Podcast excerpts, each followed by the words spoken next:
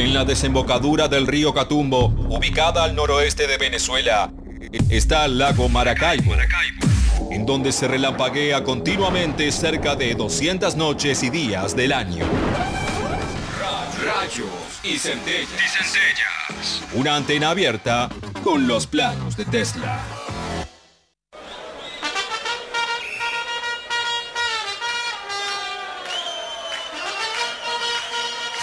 Les dije que los iba a llevar de viaje, ¿no? A los años 90 y a una historia bastante particular. Hace un par de días estuve leyendo algunas notas que salieron al respecto. Eh, y la idea era darle una mirada diferente quizás a esta historia. Las voy a llevar a una cancha de tenis. El otro día hablábamos de Open, ¿sí? de Andrea Gassi y de la historia que él relata eh, en su libro. Y en este caso voy a ir con otra historia de una joven prodigio, ¿sí? Una joven prodigio que a los que nos gusta el tenis y lo seguíamos en aquellos años, estoy hablando más o menos en la década del 90, ¿no? La odiábamos, la detestábamos. ¿Por qué? ¿Sí? ¿Por qué? Porque ganaba todo, porque Ah. había irrumpido en el circuito de tenis a los 16 años, ¿sí? Eh, en una época del tenis que para mí fue maravillosa. Fue, no sé si se volvió a repetir una época como esa donde tenías por un lado a Martina Navratilova, a una Chris Ever en los últimos años, ya a, a punto de retirarse, a Gaby Sabatini, a nuestra Gaby Sabatini, ¿no? Los mejores eh, años de Gaby, a Steffi Graf, que el otro día hablábamos de ella y de su relación con Andrea Gassi, y a esta chica de 16 años, yugoslava, que se eh, naturalizó, se, se sacó la nacionalidad americana. Estoy hablando de Mónica Celes. ¿sí? A los Ah. 16 años, Mónica, la chica del gritito, ¿se acuerdan Claro. lo que ella gritaba? ¡Ah! Así, a Sí. cada vez que le pegaba. Creo que me salió perfecto. Sí, no sé, perfecto. a ver, alguien- creo que me salió perfecto. Perfecto. Porque además, yo he jugado al tenis, jugaba al tenis de chica, todos queríamos, la odiábamos, pero queríamos imitar, imitar ese grito, todos queríamos gritar como Mónica, porque eso significaba que pegaba fuerte. Tenía además esta particularidad de pegar con las dos manos de los dos lados, así que era una cosa media rara. Claro. Pero lo que más llamaba la atención, claro, de los dos lados, era una cosa rarísima, unos golpes bastante poco ortodoxos, ¿no? Eh, tenía todo una cosa alrededor que no nos hacía caer bien, además porque le ganaba a Gaby, y eso Claro. nos hacía que nos cayera peor. Eh, ella a los 19 años ¿sí? Eh, ya había ganado 8 torneos de Grand Slam. Yo el otro día les contaba más o menos cómo son los torneos en el tenis, ¿no? Los más importantes son los torneos de Grand Slam, que son 4 al año, Wimbledon, Roland Garros, el Abierto de Australia y el Abierto de Estados Unidos. Bueno, con apenas 19 años, a los 16 había ganado el primero, a los 19 ya tenía 8. Y muchos hablaban de que Mónica Celes, pese a que era contemporánea con Martina Navratilova y con Steffi Graf, podría convertirse en la mejor jugadora de la historia. ¿sí?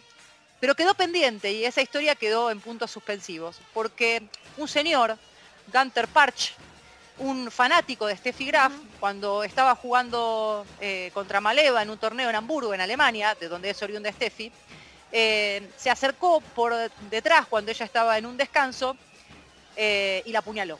Y la apuñaló por la espalda. Esto ocurrió un 30 de abril, hace muy poquito se cumplieron 26 años de este momento. Imagínate eh, toda la situación, eh, ella con la mirada perdida, sin entender lo que le estaba pasando, porque se había sentado en un descanso en pleno partido, jugando las semifinales de este torneo y de repente sintió un puntazo por atrás, no entendía lo que estaba pasando. Se cae por detrás, la agarra, la policía empieza a correr, su rival empieza a llorar, corridas. Bueno, la vida de Mónica Celes nunca volvió a ser la misma a partir de ese momento. Creo que fue uno de los momentos deportivos que marcaron en la historia, pero hay mucho para contar de lo que pasó después.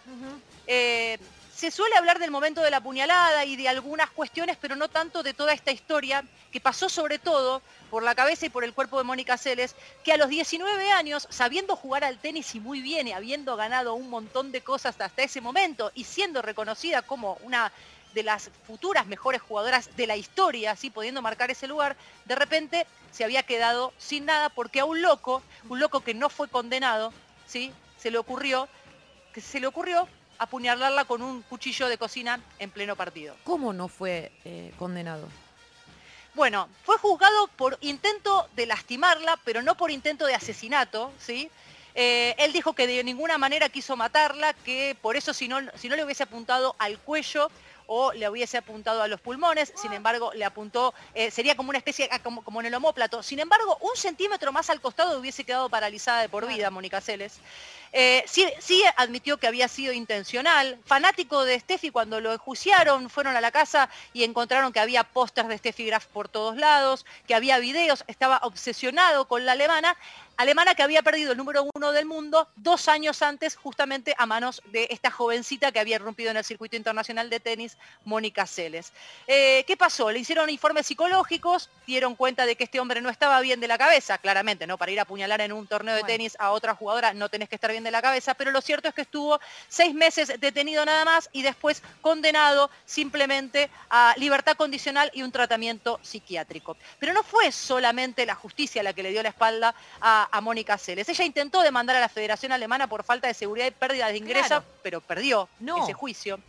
El torneo además se siguió jugando como si nada hubiese pasado cuando se votó para decidir si esa debía mantener el número uno del mundo, pese a que no podía jugar, lo que se llama ranking protegido cuando te lesionás, o en este caso, bueno, tuviste un intento de homicidio en el medio de un partido, la mayoría votó en contra de que le pusieran el ranking protegido, menos nuestra querida y amiga de Mónica, nuestra querida Gaby Sabatini. Ella se abstuvo de esa votación en la que todas votaron que no había que protegerle eh, el ranking. Bueno, decíamos, básicamente el circuito le dio la espalda, la justicia le dio la espalda, justamente la espalda que había sido apuñalada en este, en este torneo. 28 meses estuvo alejada de las canchas, ¿sí? Eh, paralizada, tuvo que pasar por el hospital. En el medio de todo eso, decir, bueno, lo peor que le pudo pasar a Mónica Celes es la puñalada. No, además de todo eso, eh, mientras eh, ella estaba jugando en Hamburgo, su padre había, no había estado, lo, la acompañaba a todos lados, era su mejor, viste, siempre hablamos de los padres, a veces de los tenistas son medios bruscos, como pasamos con Agassi, no, en este caso era el mejor amigo de Mónica, mm. la acompañaba a todos lados, pero ¿qué pasó? se había de hacer unos estudios que determinaron que tenía un cáncer terminal de estómago, así que Mónica se les encontró. A los 19 años, habiendo pasado prácticamente su adolescencia adentro de una cancha de tenis, a los 19 años absolutamente desempleada y con su papá enfermo. ¿Qué hizo Mónica Celes? Empezó con em, problemas alimenticios, ¿sí? como muchas veces puede pasar, en un momento complicadísimo con todo el ranking y todo el tenis que le había dado de la espalda, ella decía, no tenían nada para encontrarme. Yo era una chica que no tenía un padre abusivo, no tenía una historia complicada detrás, era feliz en una cancha de tenis, se la agarraron conmigo porque gritaba y porque ganaba partidos, me terminaron dando la espalda. Ella siente que la que más perdió en esa situación fue ella y absolutamente nadie más. Bueno, decíamos, eh, empezó con, una situación de, una complicación alimenticia, pero ¿qué pasó? Bueno, con todo este proceso, a pesar de haber aumentado mucho de peso en esos 28 meses, un día volvió y ganó y se dio cuenta que era buena jugando el tenis y que pese, a todo lo que había pasado, que no había tenido resolución alguna, eh, le iba a ir bien, le estaba yendo bien, ganó torneos, empezó a ganar, volvió a ganar un gran slam. Bueno, volvió Mónica Celes, no, ¿qué pasó? Volvió, pero volvió por encima de su peso. Y le empezaron a detonar. ¿Y sabes qué? Me pasó esto, Ceci DJ, cuando estaba investigando todo por esta nota, encontré notas de hace pocos días donde decían que ella volvió mal físicamente, subida de peso. Y yo me pregunto, eh, y ella misma se pregunta en varias entrevistas que había dado, dice, había sido casi apuñalada muerta, estuve 30 meses afuera, mi padre se estaba muriendo, yo no ya no era un adolescente, ¿qué esperaban que pasara conmigo? Claro. Pero para ¿hay que tener un, peso específico como los boxeadores para poder entrar a una cancha de tenis de manera mm, profesional? No, no necesariamente, pero vos sabés que cualquier deportista de alto rendimiento, si lo ven que está un poco subido de peso o que no está en un peso lo que se considera ideal, se lo critica. Le pasó a otra tenista del circuito, a Lindsay Davenport en su momento, que también tuvo dificultades porque era una, chica muy grandota, muy alta, y sin embargo, bueno, no tenía eh, la figura ideal que se pretende para una tenista. Piernas largas, cuerpo estilizado, sí, la imagen que dan otras tenistas. Eso es el, perdón que te interrumpa, la última vez que lo hago, prometo. ¿Es el periodismo el, el que sale, o sea, como los para llenar espacio. Lo periodismo, lo periodismo es, esa turba es el, mundo es el mundo del tenis, es el mundo de la alta competencia, que te exige que además de jugar lindo, tenés que ser linda y tenés que tener un buen cuerpo. Bueno, encima lo que le, encima de todo, había conseguido un canje con una peluquería y se le ocurrió volver al circuito con el pelo cortito. Así que le decíamos, le decían, además de estar, de estar gorda, pareces un varón y te la oh. pasás gritando adentro de la cancha. Ah. Pobre Mónica, tenía a, los 20 años que ella pensaba que iba a ser su mejor momento tenístico, se encontró con todo esto. Empezó con dietas agresivas, atracones, cada vez que que, salía a la cancha se preguntaba eh, si no llegaba una pelota, era porque era, si hubiese estado más flaca, capaz llegaba. ¿sí? La, eh, la ropa que le daban los sponsors tampoco le ayudaba, porque era ropa que quizás estaba para lucir otro tipo de cuerpo, y ella ya no tenía el cuerpo que todos pretendían que tuviera a los, que tenía a los 19 años, ahora tenía un cuerpo diferente y estaba todo pensado desde, desde ese lugar. Bueno, batalló muchísimo eh, con todas estas cuestiones, en el medio con la muerte de su padre. Y dice, después de pasar mil, pero mil, pero mil eh, dietas, ¿sí? Un día dice, hizo una reserva en, una, en, una, en un hostal ecológico en Costa Rica, apagó el teléfono, se olvidó del tenis, ¿sí? Eh, hizo yoga, caminó y por primera vez en 10 años se encontró con una sorpresa, con ganas de comer una fruta en lugar de comer algo de comida chatarra. A partir de ahí empezó este camino de, de, sanación y de cuidado. Ella dice, a mí no me gusta mucho hablar de todo ese momento y no me gusta preguntarme qué hubiese pasado si.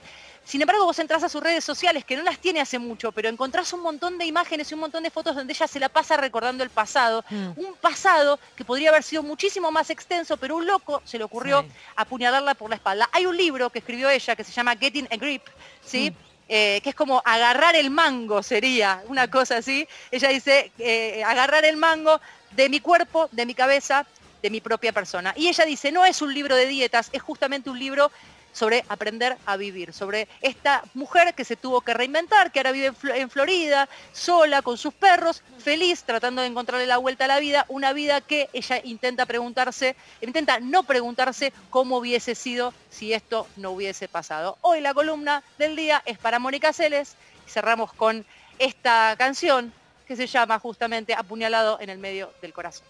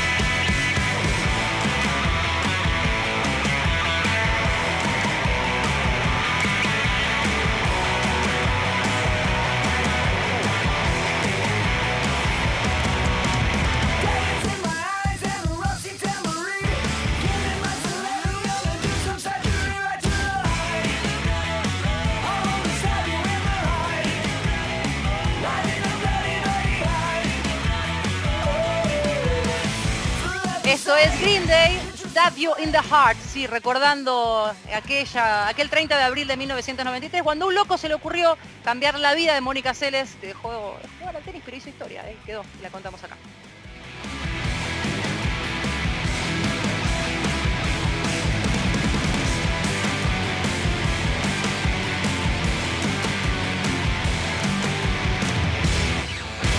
Rayos y centellas hasta las 18 por Nacional Rock.